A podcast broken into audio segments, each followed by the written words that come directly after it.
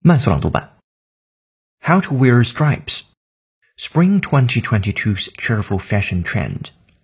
For SS22, designers played with different colors, textures, and stripe sizes to create an impact from bold, bright stripes at Brandon Maxwell, Emporio Armani, and Christian Siriano to a fringed woven striped dress at Chloe.